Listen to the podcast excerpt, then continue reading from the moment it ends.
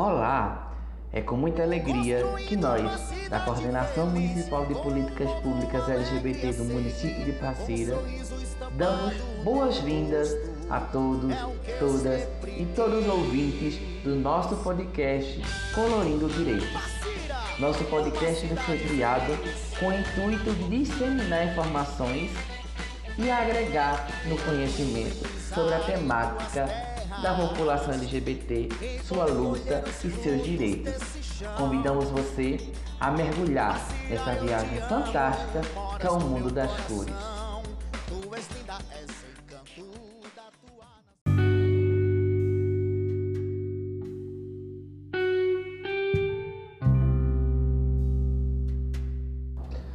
O podcast de hoje tem como tema a história do orgulho.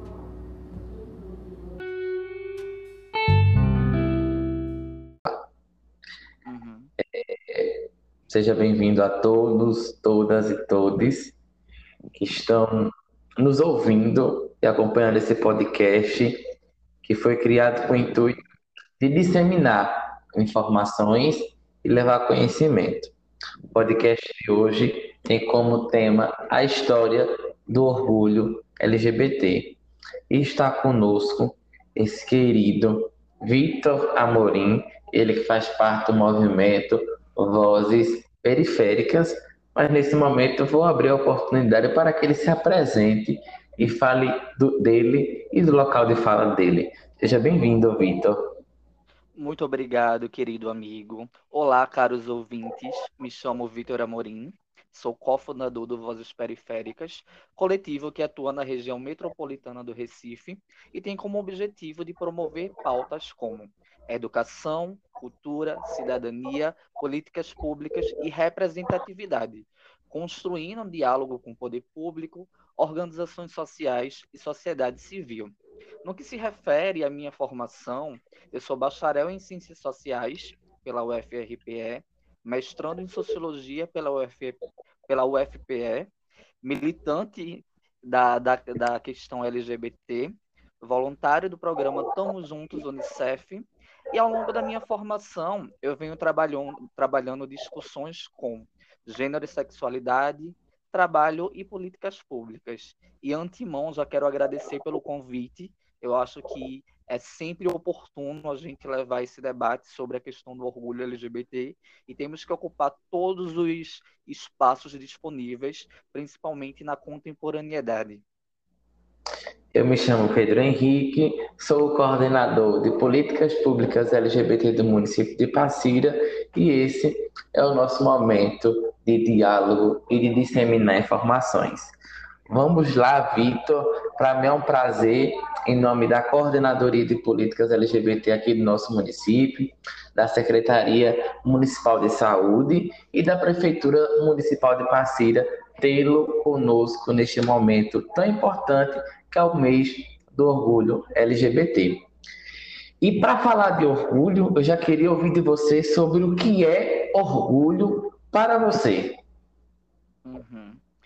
Então, eu acho que, na minha perspectiva, orgulho LGBT ele está muito é, atrelado a uma expressão, a uma luta de resistência, de sobrevivência de indivíduos que, historicamente, foram reprimidos na sua expressão e não conseguiram, historicamente falando, expressar sua identidade de gênero e sexualidade.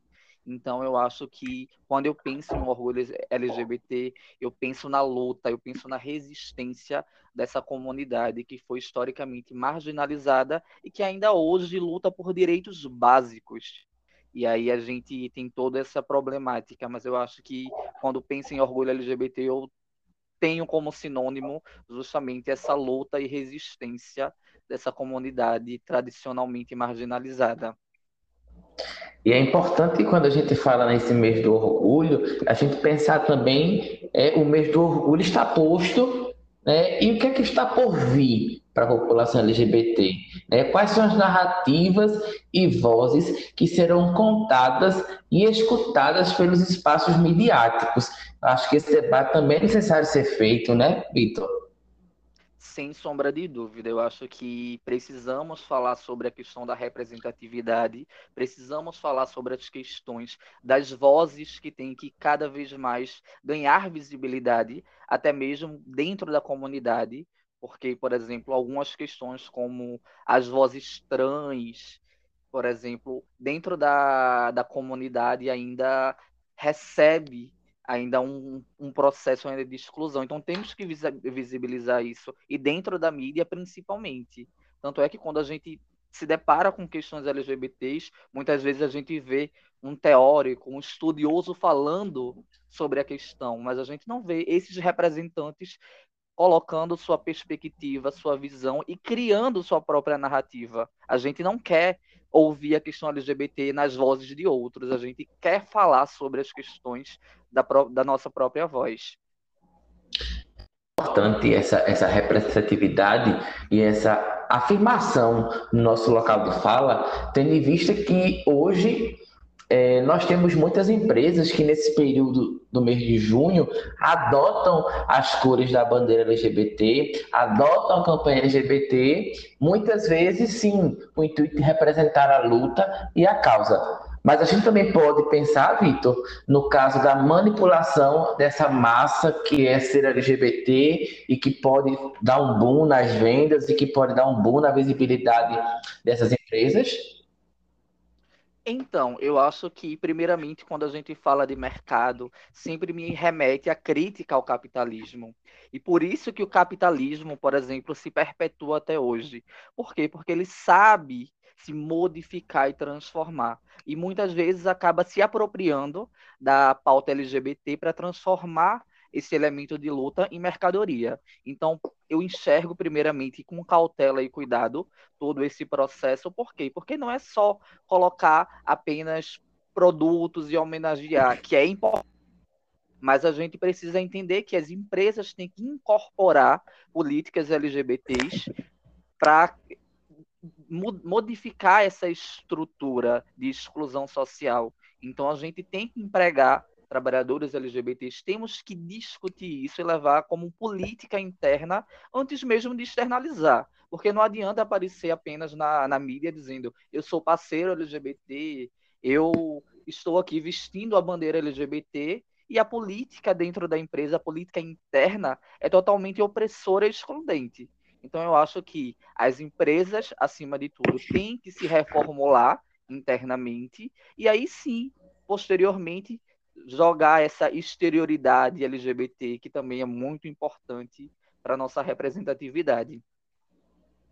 Muito massa. Eu atuo e penso da mesma maneira de que você, no que tange a esse capitalismo que sufoca né, os segmentos sociais e que utilizam-se dele para a sua é, disseminação, para o crescimento de sua própria marca.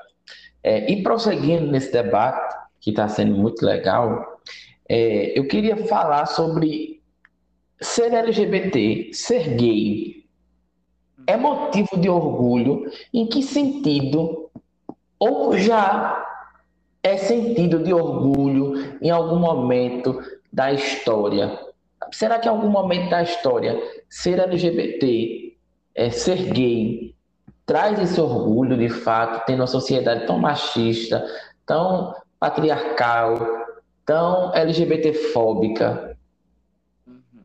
Eu acho que analisando essa perspectiva histórica, é, há uma dificuldade muito grande, enquanto nós LGBTs, de se sentir orgulhoso diante dessa repre repressão da sociedade.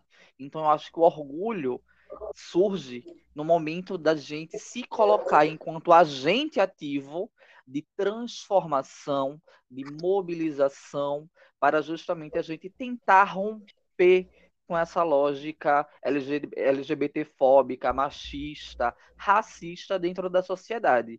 Eu acho a categoria, a questão da comunidade LGBT, ela surge para questionar esses valores de exclusão social historicamente construído. Então, para mim, quando eu penso no orgulho LGBT, enquanto indivíduo LGBT, eu penso, como eu falei anteriormente, no sinônimo de luta e resistência. Porque, de fato, se a gente parar para analisar a nossa perspectiva, ser LGBT dentro dessa sociedade é como se a gente tivesse um alvo no nosso corpo e onde a qualquer momento a gente pode ser bombardeado e atacado constantemente. E não só uma violência física, mas uma violência simbólica, que eu acho que é o que pesa ainda mais na, na gravidade, que é cotidianamente a gente vê a, aquela expressão para com a sua pessoa. Então, de fato, diante de todo o contexto, é muito complicado a gente pensar no orgulho. Então, quando eu penso no orgulho, eu gosto de pensar como um enfrentamento mesmo, dentro dessa toda essa lógica opressora que a gente presencia ainda hoje na nossa sociedade. Quando você fala é, de, de uma marca em nossos corpos, eu me lembrei do campo, dos campos de concentrações né, do período da Guerra Mundial, onde as pessoas LGBTs elas tinham em suas roupas um triângulo rosa. Uhum. É, e a ideia do triângulo rosa, né, o bordado triângulo rosa na roupa, ela, ela saiu, ela foi banida. Mas quando você fala dessa marca, eu, é, me faz lembrar e me faz é, perceber que parece que ainda existe um triângulo rosa em nossos corpos que as pessoas olham para a gente e dizem, olha, ali vai um LGBT, e ainda há os olhares tortos, e ainda há o apontamento, e ainda há as falas é, baixinhas pelos cotovelos. E eu também lembrei, também ligando a essa parte da marca em nossos corpos, de um vídeo é, do Quebrando Tabu, é, que fala que usou o Gil, né? O Gil do Vigor, do Big Brother Brasil, quando ele fala que ser LGBT é difícil porque sempre vai ter alguém te olhando e dizendo assim: olha, ei, te porta diferente. Olha, essa mão não deve ser assim. O jeito de tu falar não pode ser assim. Sempre tem alguém controlando nossos corpos, sempre tem alguém nos olhando, e é como se essa marca ainda, esse triângulo rosa, existisse em nós, e as pessoas de fora quisesse controlar esse triângulo, quisesse controlar nossos corpos, nos dizendo como devemos fazer e como não devemos deixar de fazer. Justamente. E o, a gravidade aumenta quando a gente é tão bombardeado por essa violência que a gente se nega enquanto ser. Então a gente acaba problematizando, eita, eu sou errado, eu que sou problemático, eu tenho que mudar isso. Eu lembro, por exemplo, falando de, de uma questão bem particular, que ao longo da minha construção, eu tinha esse processo de negação, tentar me encaixar em um padrão que a sociedade acabava impondo. Então, não, eu tenho que falar desse jeito, eu tenho que me importar desse jeito, e tudo que, que eu fazia parecia não adiantar. Por quê? Porque eu não me encaixava nesse padrão. E eu acho que esse é um dos grandes problemas. E quando a gente está dialogando aqui, eu acho importante a gente ressaltar, principalmente para a juventude, que é um processo de descoberta, é um processo de conhecimento da nossa própria sexualidade e identidade. Então, eu acho que o processo da juventude para um LGBT muitas vezes é traumático e acaba criando marcas que fica por toda a sua vida, porque quando a gente vai conversando com as outras pessoas, a gente percebe que desde pequeno essa exclusão acaba reverberando na construção de todos nós enquanto ser. É uma problemática assim, um desafio que a gente tem que discutir até nos dias atuais. É, e eu, eu, me lembro também de, assim, em alguns momentos, em algumas formações, quando eu sou convidado para estar, eu sempre digo que o armário, ele pode ser libertador, mas ele também pode ser adoecedor, né? Na maneira de que, quando eu me entendo no processo de plena construção e me identifico pronto a abrir e escancarar o armário e sair dele, Ótimo, excelente, porque o armário ele tem ácaro, ele tem pelo, é, e a gente que é LGBT, a gente tem sinusite, e não pode ficar muito tempo dentro do armário, porque senão a gente espirra, né? E espirrar hoje pode ser até Covid, então tem que ter esse cuidado. Mas o armário também ele, ele é adoecedor no momento em que eu forço o outro a sair dele. E, e, eu me lembrei agora de uma situação de que quando eu era mais novo, né, é, eu conversando com um certo rapaz, com o intuito de, de conhecer, namorá-lo, e na época eu não era assumido, e ele disse a mim que só conversaria comigo se eu me assumisse. E eu coloquei a mão assim na cabeça e disse assim: como é que eu vou me assumir, dependendo da minha mãe, não tenho trabalho, de menor ainda, então é, eu me assustei aquilo e ainda me retra e retraí mais ainda, sabe? Então esse processo é, é importante falar é, para os jovens que viva cada um seu momento, né? Há um momento de abrir, escancarar e gritar para os quatro cantos quem somos e o que queremos, mas há um momento também de a gente se construir, se preparar, passar por aquele processo de, de, de construção, para daí sim, no momento certo, a gente abrir as portas, né?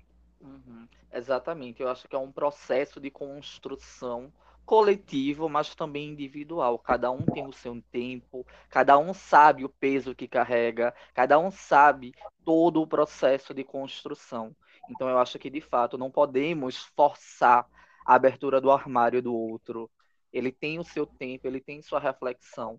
Eu acho que, de fato, que isso é muito comum, infelizmente. Mas aí eu, eu cito uma coisa assim muito importante para mim, já fazendo paralelo com movimentos sociais, é que a gente vive hoje uma geração que é fruto de muita luta dos movimentos LGBTs. Então, hoje, o debate da questão LGBT é mais publicizado. Claro que a gente ainda tem vários enfrentamentos, vários tabus de levar essa temática para alguns espaços, mas hoje eu consigo enxergar uma maior democratização desse debate nos espaços. Então, hoje eu enxergo, por exemplo, falando de uma perspectiva geracional, essa nova geração que vem surgindo, ela já vem mais antenada, ela já vem mais dentro do debate.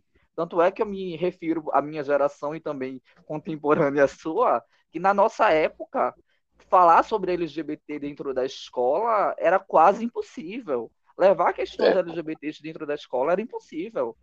Então eu não me sentia representado, eu não sabia nem o que eu era.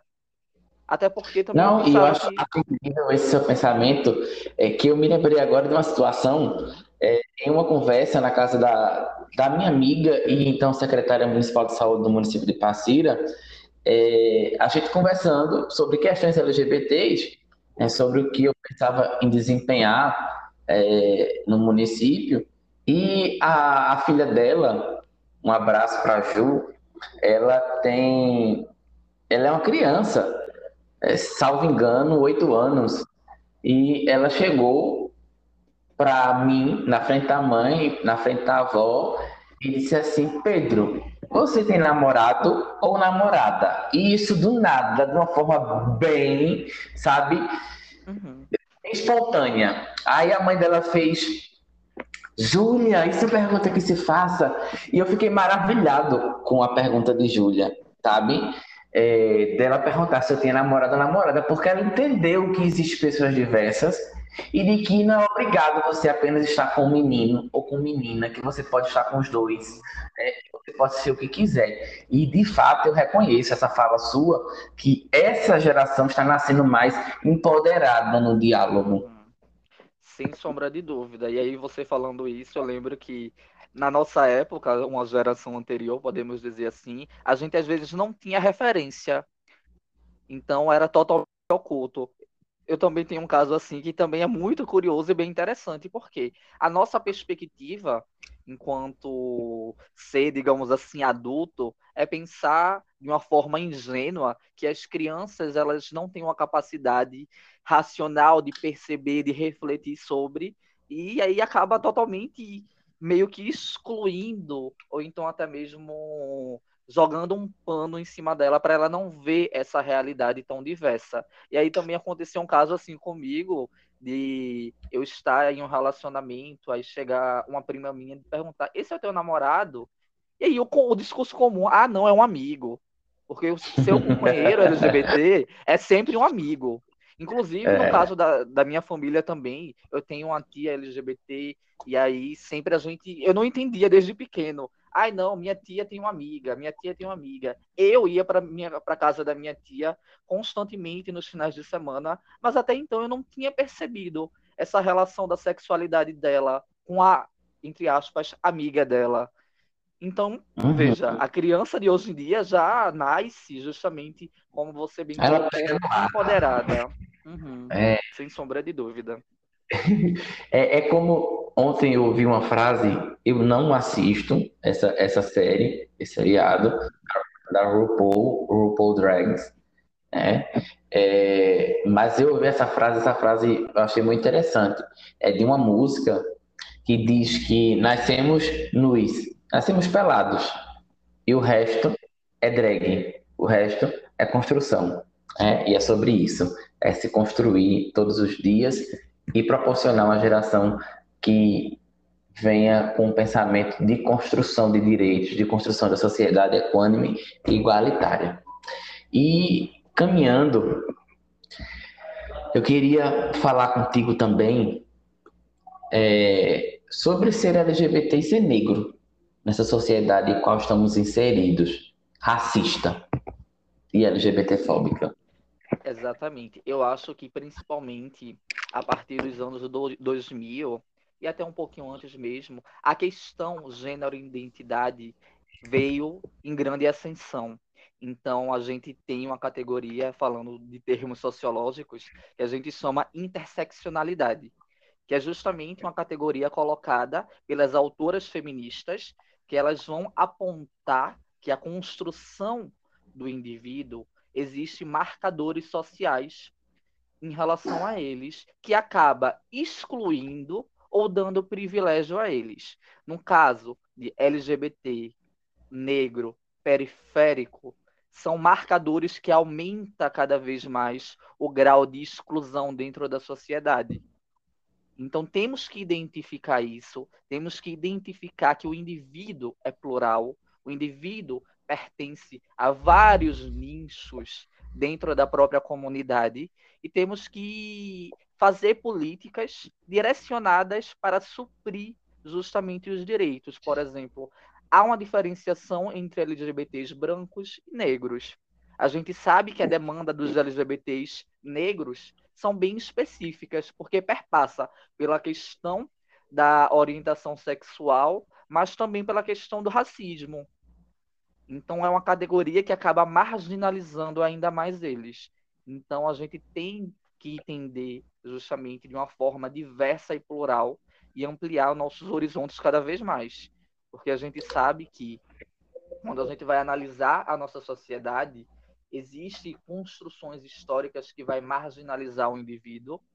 E aí você, por exemplo, pegando uma outra categoria, mulher LGBT negra periférica, é, digamos assim, o, a consolidação do, do, da, da mulher excluída da sociedade.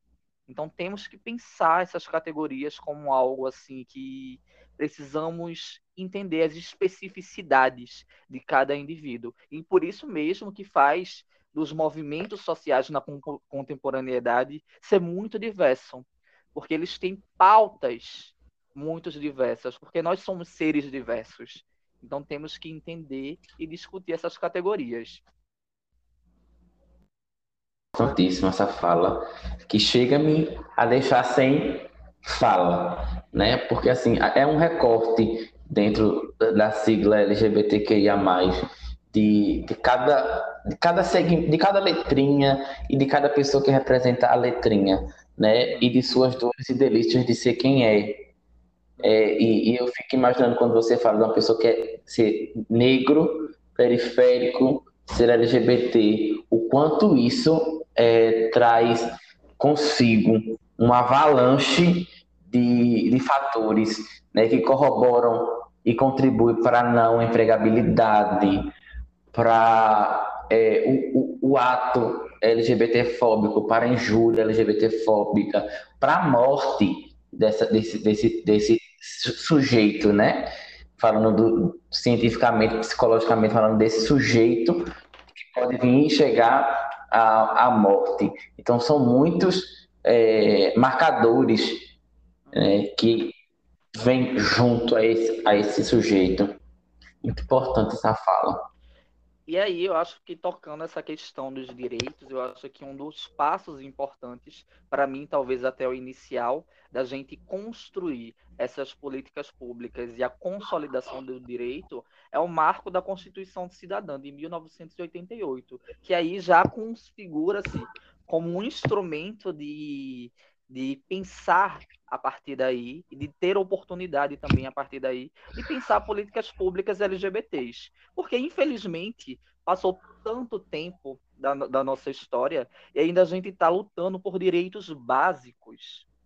Como Judith é. Butler, ela vai dizer o seguinte, ela vai dizer que ainda a gente está lutando por direitos básicos. E a gente tem que igualar esses direitos, tem que garantir esses direitos básicos que é o direito da união estável, que foi recentemente conquistado por muita pressão e ainda a gente precisa de uma afirmação, de, de colocar né, na nossa legislação bem expresso.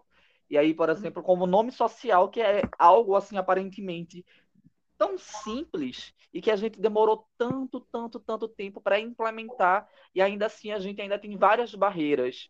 Ou seja, a gente, enquanto LGBT, a gente já parte de uma desigualdade que a gente não garante os direitos básicos.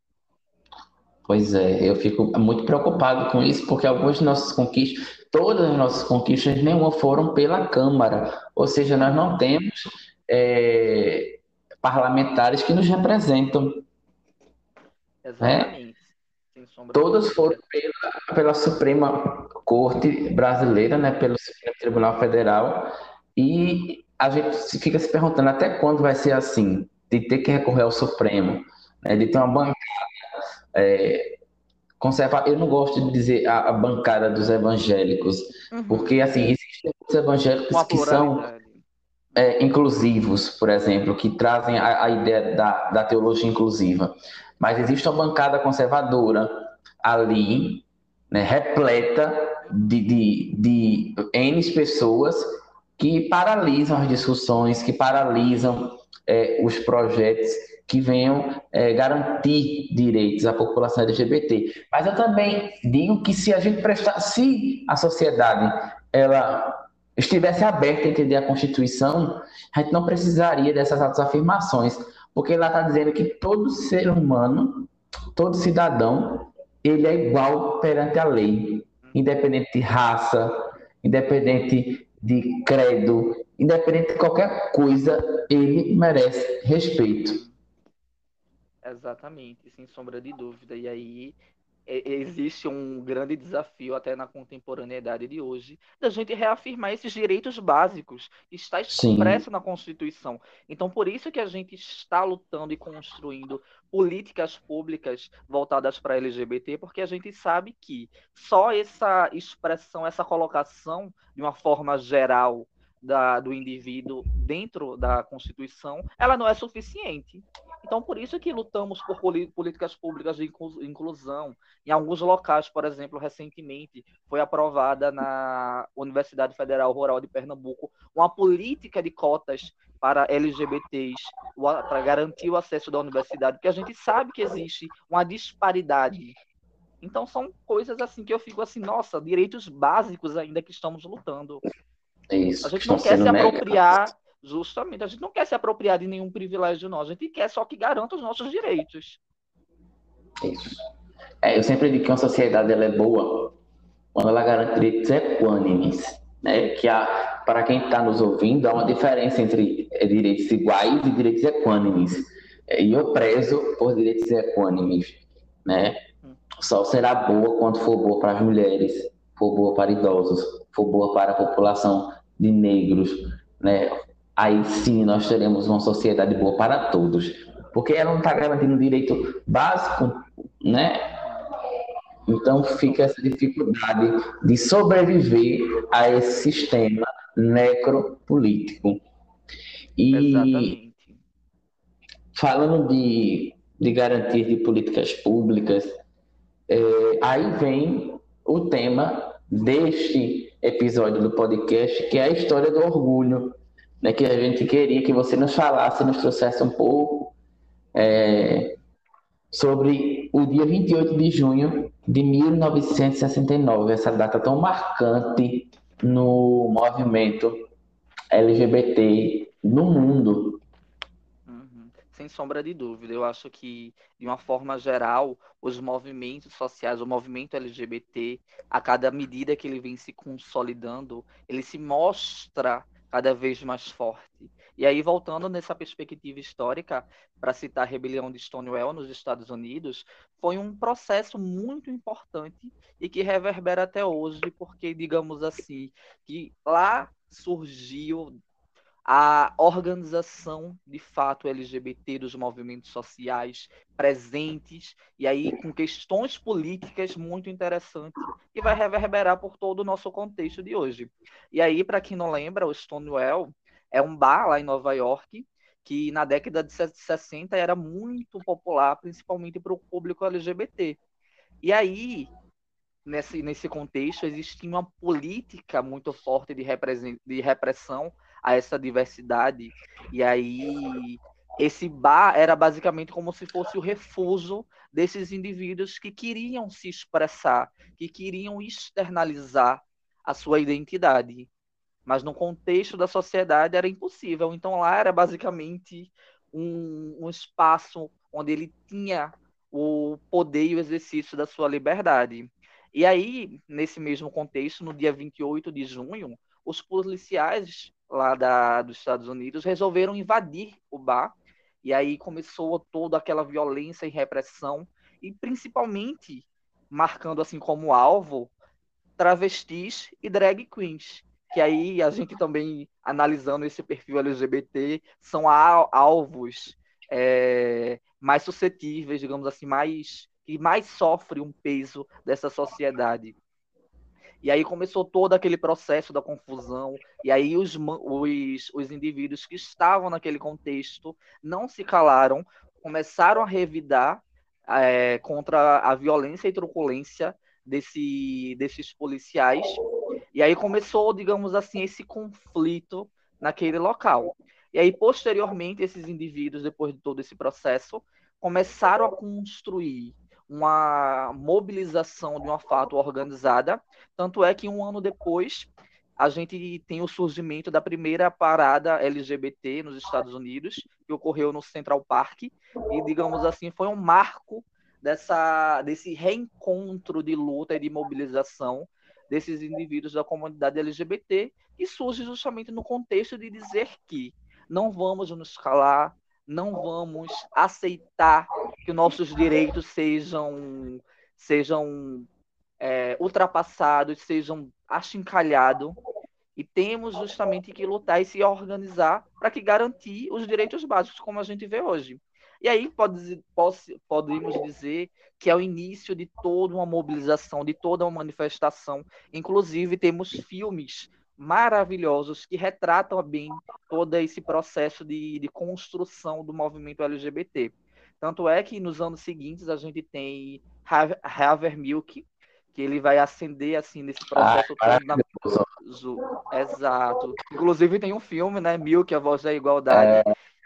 e que ele vai se construir como candidato, vai se colocar como primeiro gay para representar em um, um cargo político e vai ser eleito.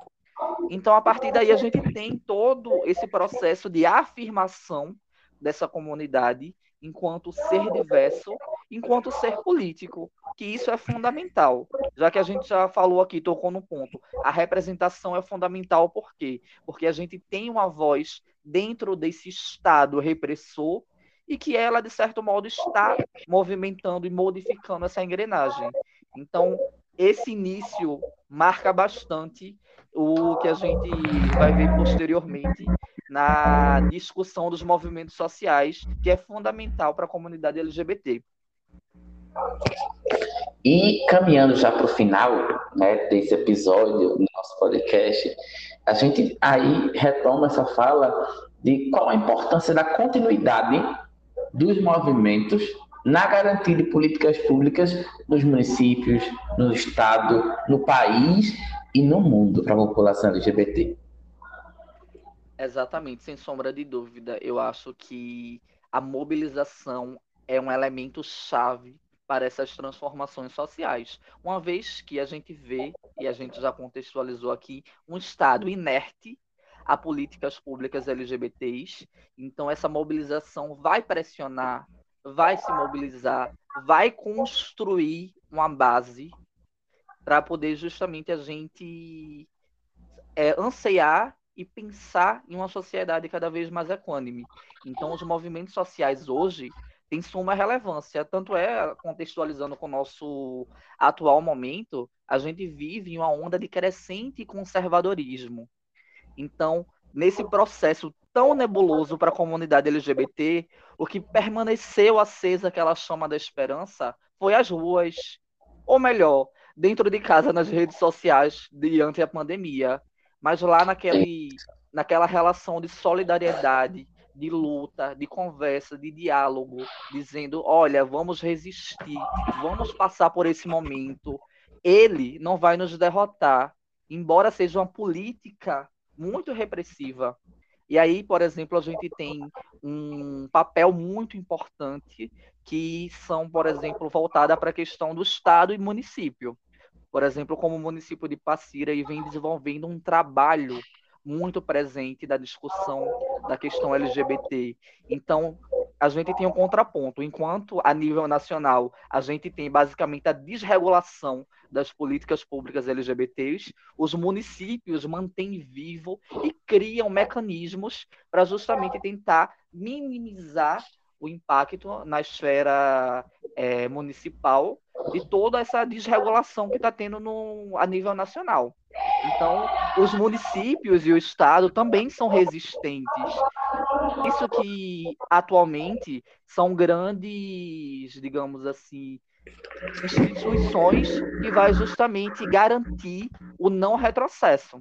Então, o movimento social, juntamente com esses parceiros dentro dos municípios e dentro do Estado, vem garantindo a nossa resistência. Se não fosse isso, talvez a nossa o nosso momento estivesse cada vez mais nebuloso. É, é, um, é importante né, que os municípios, como você falou, sejam esses espaços de resistência para que a gente continue sobrevivendo, resistindo e existindo, né? Dentro dessa sociedade que todos os dias querem tirar nossos direitos, querem nos matar e querem nos inviabilizar. Vitor, eu quero te agradecer em nome da coordenadoria, da Secretaria de Saúde e da Prefeitura de Passira por ter aceitado esse convite e ter dialogado conosco, né? Eu acredito que todos os ouvintes estão maravilhados com esse episódio e vamos esperar muito mais dos próximos que estão por vir.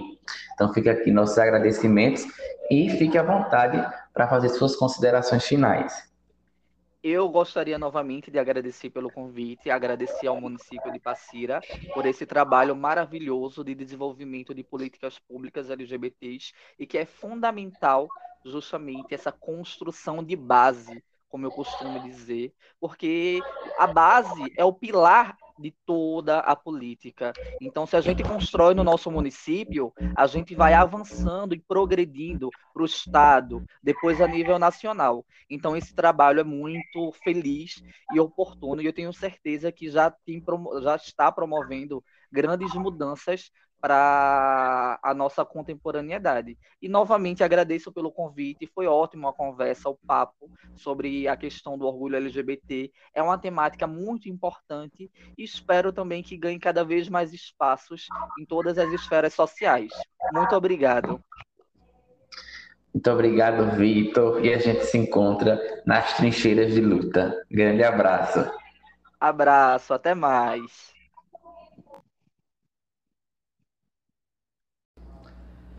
Olá, queridos, queridas, queridos. Chegamos ao fim de mais um episódio do nosso podcast Colônia de Direitos. E é com muita alegria, orgulho e com muita cores que aguardamos vocês no próximo episódio desse podcast. Grande abraço virtual.